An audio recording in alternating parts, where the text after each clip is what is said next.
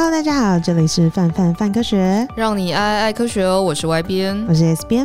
每周我们会为大家精选科学新闻或是生活中的科学小知识，让大家花一点点时间补充科学知识量。这一次呢是父亲节特辑，要来揭开父亲不为人知的科学事。做这一集我觉得有点心虚，因为因为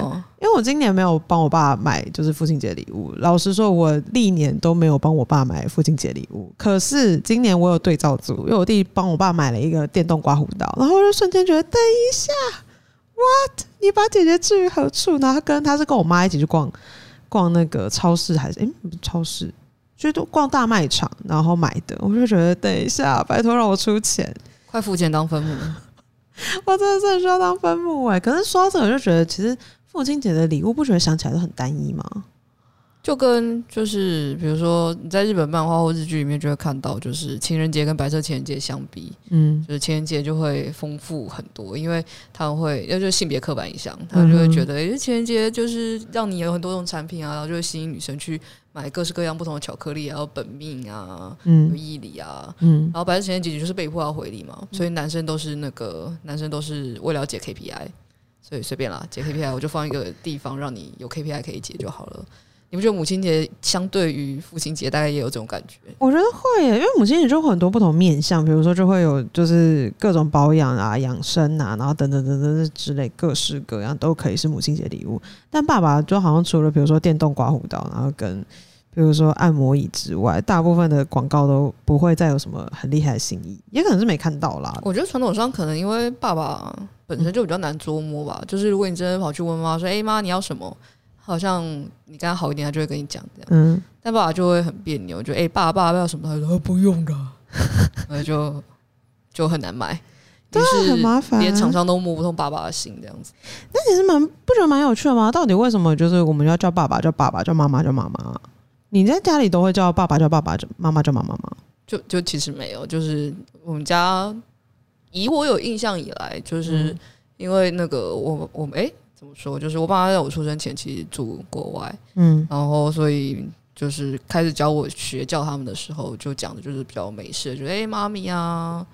嗯，daddy 啊，然后就爸爸，对对对对对，就好像比较不是那种就是爸爸妈妈的叫法，对。但是就小时候都会比说到底是谁先，哎，到底是先叫爸爸还是先叫妈妈？然后我爸就会骗我，我爸就会骗我说我先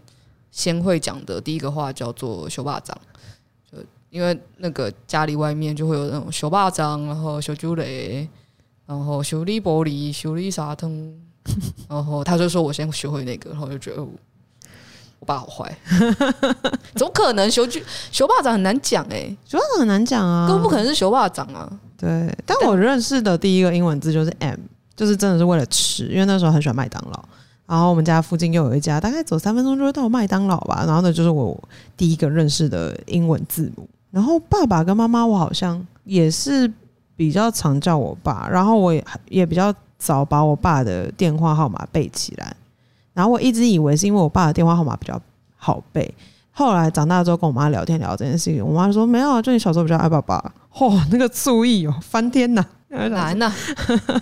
但我以前真的有想过这个问题，就想说到底为什么爸爸要叫爸爸，妈妈叫妈妈？语言学家也有一样的困惑，所以真的有语言学家去研究说。到底为什么会有这两个词？然后为什么这么多的文化里面都是这个叫法？然后发现说，其实这两个词有可能根本就是来自于父母自己脑补。它的概念是这样子：就是当小朋友开始呃在学话的时候，他们就会咿咿呀呀发出各式各样的声音。然后当我们就是爸爸妈妈听到说他们可以辨识的字的时候，他们就会比较兴奋。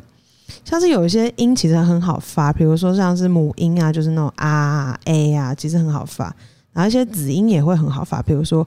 b 啊、p 啊、m 啊等等之类的。那相对而言，比如说那种 s 了啊那种，其实就比较难发的音，小朋友一开始可能不会那么好发。然后爸爸妈妈听到就觉得说，哎。听到那种妈、爸、爸那种，好像其实对小朋友来讲那是比较好发的音。然后爸爸妈妈一听到就说他在叫我，觉得这种很容易产生的这种发音组合呢，就会觉得乍想之下其实很自然，但是听在爸爸妈妈眼里就是另外一回事。爸爸妈妈就觉得他一定在呼唤我，你看他会叫我了，然后于是乎就给他很多很多的回馈。那小朋友就会接触接收到这个讯息，想说：哎，就是我这样子发出这个声音，爸爸妈妈就会回应我，然后于是乎他们也会反复发出这个声音，就在这样子我误会你，你误会我的状况下，自然而然的，全世界爸爸都叫爸爸，全世界妈妈都叫妈妈。这感觉跟就是帮家里宠物取名字，嗯，然后你一叫这个名字，然后他开始给你正向回馈，然后他会发觉就是他听着这个名字就过来，你也给他正向回馈，于是你就开始被制约的那种感觉啊，对。我觉得这蛮有趣的，就是这个这个学习的脉络，我觉得蛮。所以如果要怎么解，就是到底比较爱哎，到底先讲，就是大家就会觉得就是哦，先讲爸爸，先讲妈妈是比较爱爸爸，或比较爱妈妈。嗯，所以解法就会是，不论他先发出什么音，就说他这个是在叫我，先喊先赢，根本就没有在 care，这个是喊猫猫、狗狗，太有趣。可是的确很，其实还是有一些就是文化里面爸爸妈妈刚好。反过来，就可能，比如说我们想象中会是妈妈就叫妈妈嘛，然后爸爸是爸爸。可是有些文化其实反过来，就是妈妈叫做 Papa，然后爸爸叫做妈妈这样子。就是，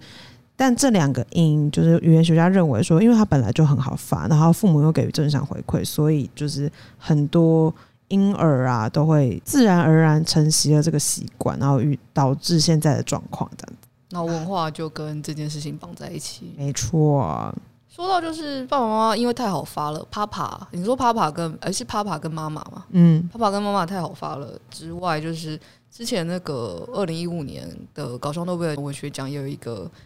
普普世共通的语，呃，算语言吗？算字节吗？的一个发音叫做哈，然后它可以用来表示就是不好意思，你刚刚在说什么？我没有听清楚，你可以再说一次吗？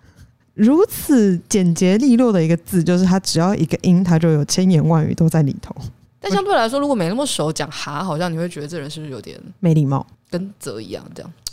哦，泽真的不行哎、欸，我被泽我真的说不爽哎、欸。嗯，我不能。泽好像不管理不理，不管就是是不是很熟，好像发出来就会让人家觉得，呃。嗯，就是会有一种烦躁感吧。哎、欸，可是我们到底是因为文化才会让我们觉得“折”这个字很讨厌，还是其实“折”这个字本身就真的蛮讨厌？我觉得这么，嗯，我觉得好像本身就蛮讨厌的。因为我妈烦躁的时候就很喜欢，哎、欸，她都不讲话，她就会，她就会，她烦躁的时候她就会脸臭，然后就默默做什么事情，她就会，然后说责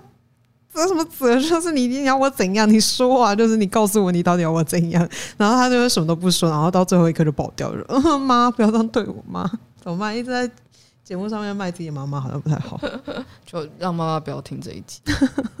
没关系，她都没有在听，没问题。但其实搞笑诺贝尔奖真的会研究各式各样神秘的，就是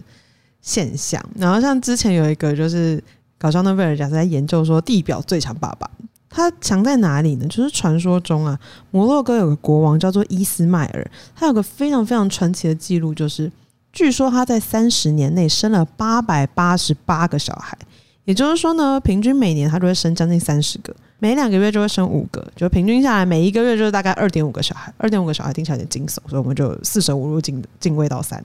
那这个东西非常厉害的点就会在于说。这个爸爸到底是要多漂悍，他才有办法生那么多个小孩？于是乎，科学家就想要解答说这个传说到底有没有可能？然后他们用了一个非常非常厉害的方式，就是他们就用数学解了这个方式。所以他们就就写了个程式，然后用了各种的不同的就是受孕模型，然后去算，就是呃，到底国王每天要多努力才有办法生到这么多的小孩？你就说努力好像也蛮怪，我觉得努力又不是只有他在努力。蛮生气的，但国王到底要多繁忙才可以生出这么多小孩？嗯哼，繁忙，繁忙啊，很繁忙吧？就他每天可能我不知道，我不知道国王在干嘛，跟摩洛哥不熟，不好意思。早上开完会去行房啊，中午吃完饭行房，当运动做啦，一个礼拜三次，一次三十分钟哦，心跳一百三三三三，哎，很健康哎、欸嗯，但我不知道行房的时候。有到一百三吗？行房中没有一百三也太和缓了吧？不行，我们要进入到奇怪深夜时段。大家现在接下来十八禁，如果你还未满十八岁，请现在立马左转离开。这样，救命！好，总之他们用了不同的模型去算，然后就发现国王每天需要行房的次数大概是在零点八三次到二点三次，然后他必须要持续三十年不间断。就能达到，就是他三十年生了八百八十八个儿女的惊人数字，这样。所以意思就是说，理论上来讲，它其实并不是没有办法达成的事情，它是有可能发生的事情。哎、欸，只是它就是对它一天要两次左右，对，零点八三到二二点三，好累哦，三十年不间断，没办法想象。有的时候，我其实看到这个这个就是研究的时候，我在想象是他们的皇宫到底有多大？就是你想想看，就是有。就是一个国王，然后他要有这么这么多的女生，然后跟这么多的婴儿房，跟这么多的奶妈，就是我觉得这个皇宫到底要大成什么样子，才有办法做到这件事情，好难呢、啊。你不会觉得脑袋想起来会有点像那个吗？会有点像蚁窝或蜂窝？我觉得这国王蛮像蚁后的、啊，他就有一种他生来就是为了生小孩的感觉。但如果国王我们要让他再不忙一点的话，就有其他模型去算，就是比如说。呃，让他呃在女生更容易受孕的时间行房啊，又、嗯、或者是减少就是呃怀孕的后宫的女生们必须要呃很顺利的，因为不一定就是每个人的怀胎怀胎两百八十天之后就会顺利的把小孩生出来，没错。对，但如果一切都很顺利的话呢，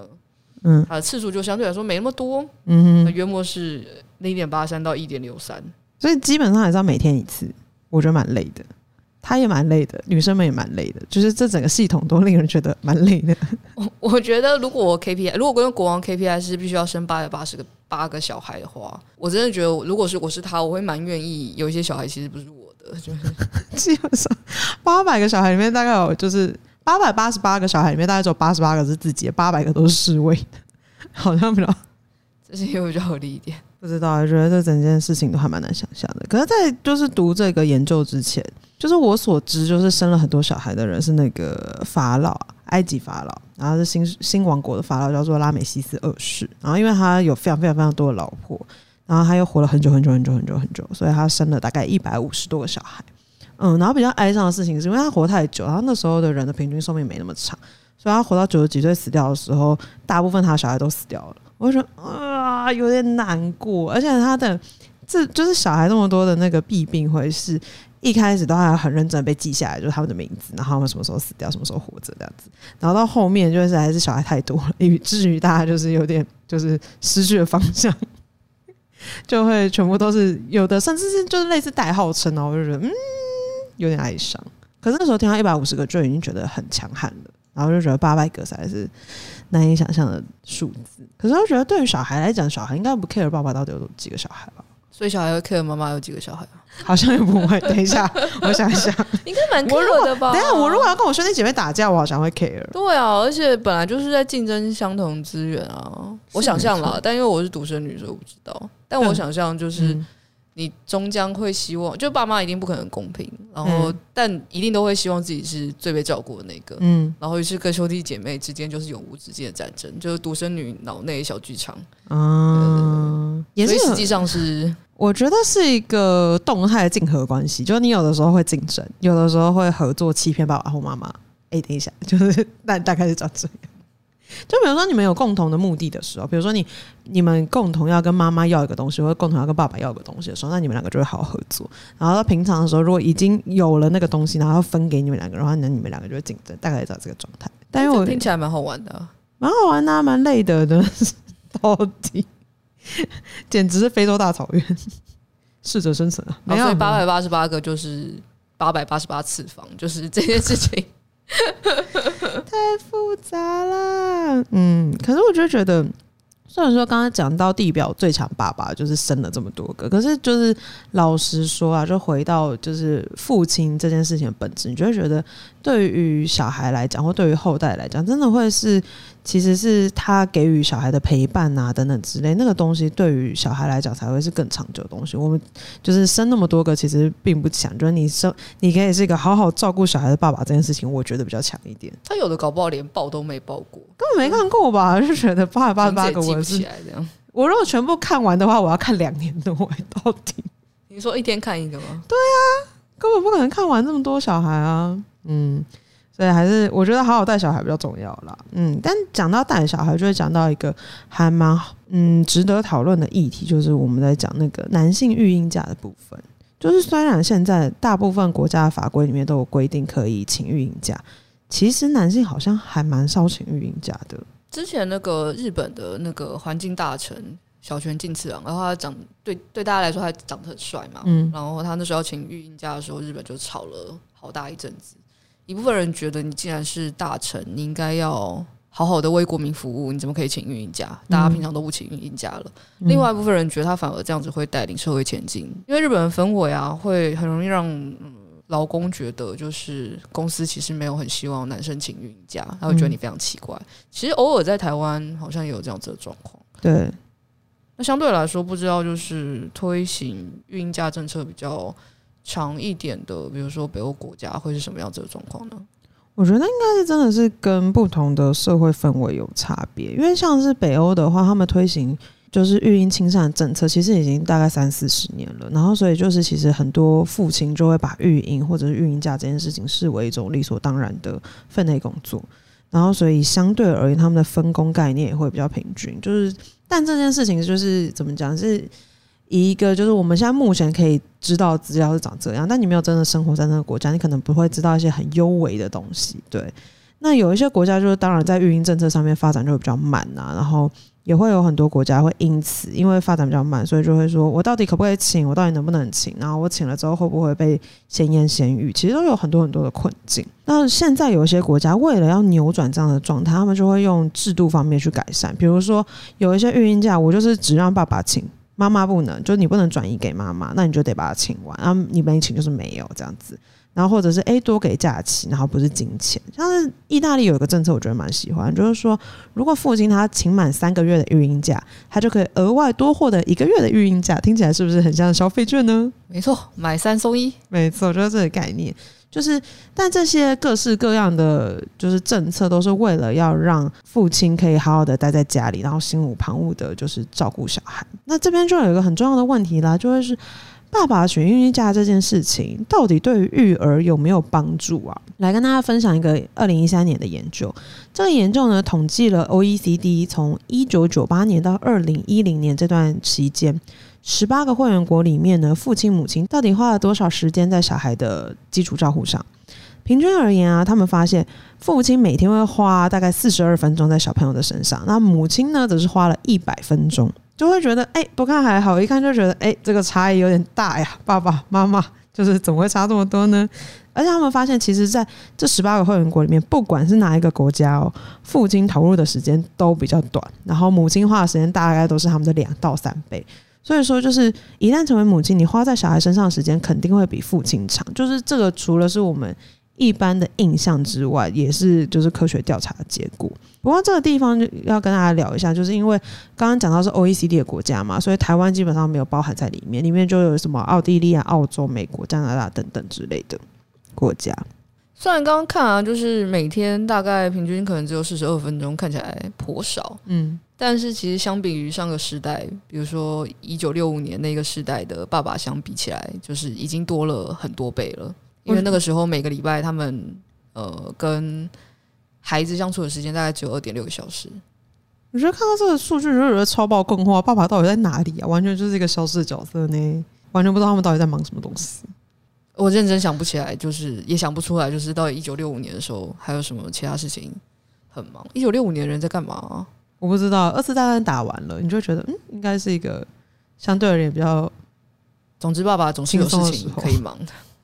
不过也不是每个国家就是都数字都平均偏低，那有些国家相对来说比较好，就是比如说像是澳洲啊、奥地利啊、加拿大、美国啊，他们跟呃小孩们相处的时间平均每天会超过一个小时，但有一些就真的很低了，比如说像是比利时、爱沙尼亚、法国、日本、南非。他们每天平均大概是三十分钟以下，三十分钟就是一个睡午觉的时间而已，就觉得应该就是哎、欸，早上出门的时候跟小朋友打个招呼，晚上回家的时候跟小朋友打个招呼，好睡觉，结束这个回合，大概这种感觉吧。就哎、欸，爸爸，哎、欸，爸爸，然后哎，二十五秒，然后就哦，今天跟爸爸相处二十五秒钟，这是爸爸的算的，不知道是不知道统计爸爸的时数还是统计小孩的时数？哎、欸，我就觉得应该会有个相对论吧。啊就可能小时候想要跟爸爸在一起，就爸爸都不在的时候，小孩就会觉得跟爸爸在一起的时间很少。嗯，但长大了之后不想看到爸爸的时候，就会觉得坐在那边五分钟跟五小时一样久，这样。没错，超跑很长。不知道。然后除了就是相处时间之外，其实另外还有一个可以拿来检核，就是呃，到底小孩出生呃对爸爸的生活影响有没有差异的，那就是工工时嘛。嗯嗯。但是，一样是同样的相关研究，那他们也发现，就是其实爸爸并不太会因为小孩出生然后他的工时变短，有时候反而还些微增加。那相对于母亲，母亲在小孩出生之后，她的工作时间就大幅缩短，甚至很多还会变成就是呃，不是做正职工作，而是兼职工作，或者是就全职在家里这样。嗯哼，嗯，为什么小孩出生工时会增加？合理推断是因为不想回家喂牛奶，然后于是乎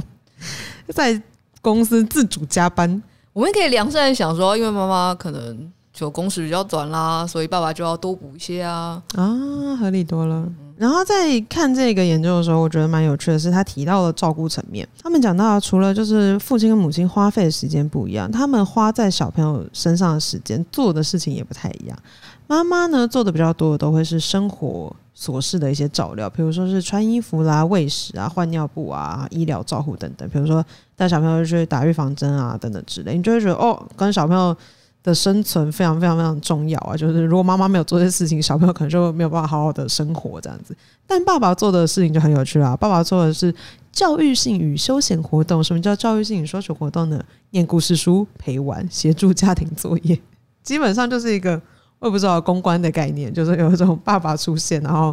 就是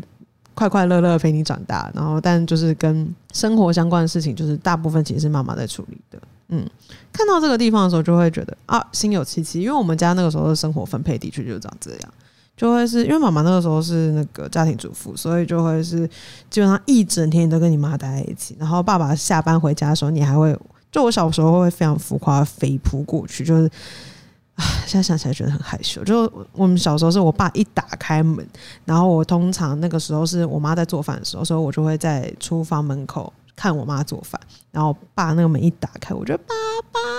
然后就会往前飞扑到他的怀里，这样、啊、听起来很 Q，莫名其妙。现在想起来觉得 莫名其妙，到底在干嘛？妈妈看到这一切一定觉得很困惑，想说老娘在做饭给你吃，你到底在干嘛？大概那种感觉吧。现在想起来就会觉得，小时候就会觉得很快乐啊，就爸爸跟你在一起的时间都很快乐，嗯。然后现在长大就觉得，爸爸根本就是有在为 KPI 做事的，比如说每天回来玩三十分钟的游戏，然后睡觉之前念两本故事书，结束这一天。好康都给他拿走了，这样没错。然后小孩还会比较爱爸爸，因为觉得爸爸对我比较好，爸爸都在跟我玩，妈妈都妈妈都会管我东管我西的，就是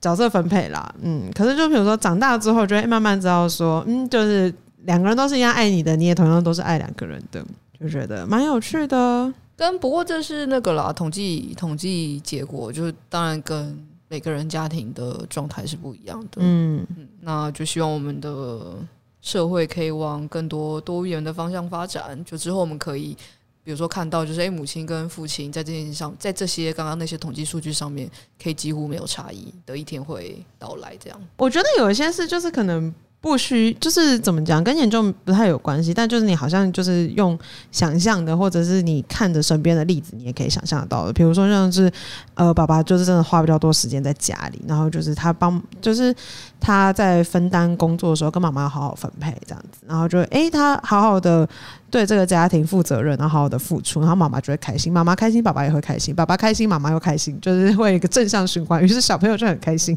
，Happily ever after，大家都快乐，觉得蛮好的。像有的时候看那个，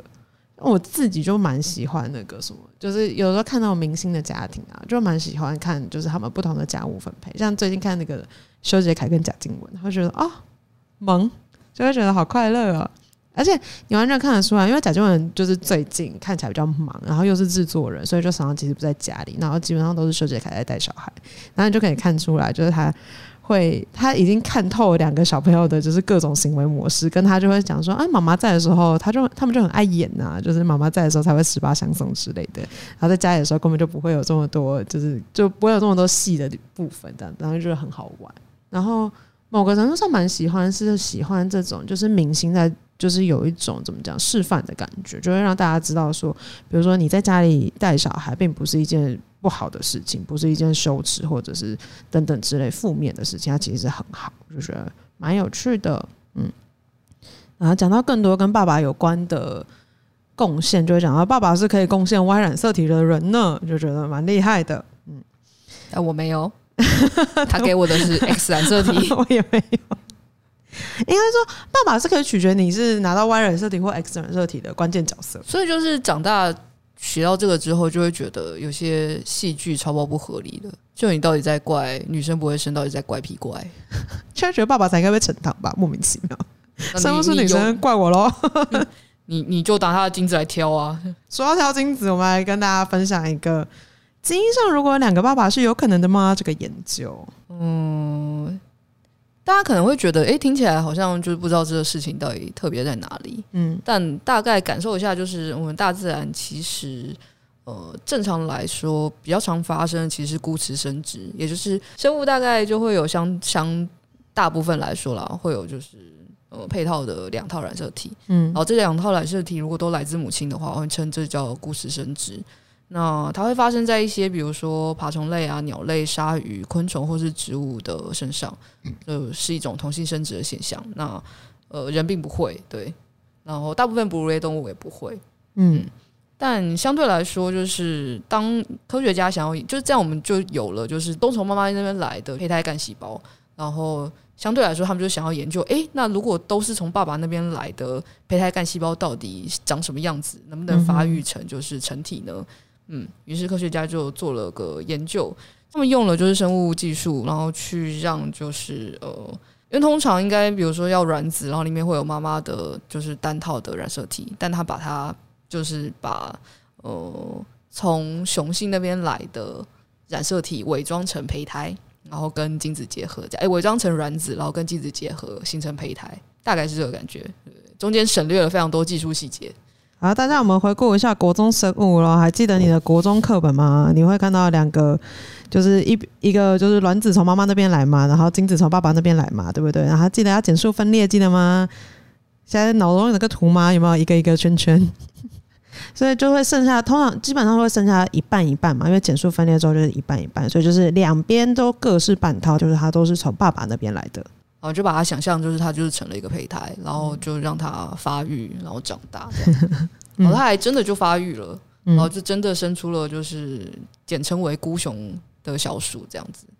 就虽然就是就理论上来说，就是那只孤雄小鼠它是真的有两个爸爸，然后那两个爸爸就真的是都是他爸爸。嗯，就都有给他基因，但他其实根本就没有见过人家吧？就是他应该没有跟这两只老鼠碰过？应该是吧？没理由会碰面啊？怎么会碰面到？都是就是你是养在这，然后那个是养在这。哎、欸，那这样我们就会知道说，往前看就会是他花在小孩身上的时间是零，没错。然后所以相比之下，你跟这孤雄小鼠相比，你可以过父亲节，所以记得父亲节的时候。不论你的爸爸到底陪你时间长还是短，就记得跟一下说一下父亲节快乐吧。以上呢就是本集范范范科学的节目内容。如果你喜欢这个频道，觉得有收获的话，欢迎订阅、五星加评论。除了留言之外，你们也可以去 IG 找我们玩哦。S 编都会很认真的回讯息，我真的是蛮骄傲的，因为基本上我不会不读讯息。是你真的蛮认真的，所以上面那个啊，请大家就是虽然那个统计的家庭长那个样子，请大家跟我们分享一下他家长什么样子。没错，大家可以讲一下，哎、欸，你们家的分工怎么样啊？还有父亲节送什么礼物？对，父亲节拜托给我一点父亲节礼物的灵感，真的是很难呢。好，我们非常欢迎各种回馈，那我们就下期见，拜拜。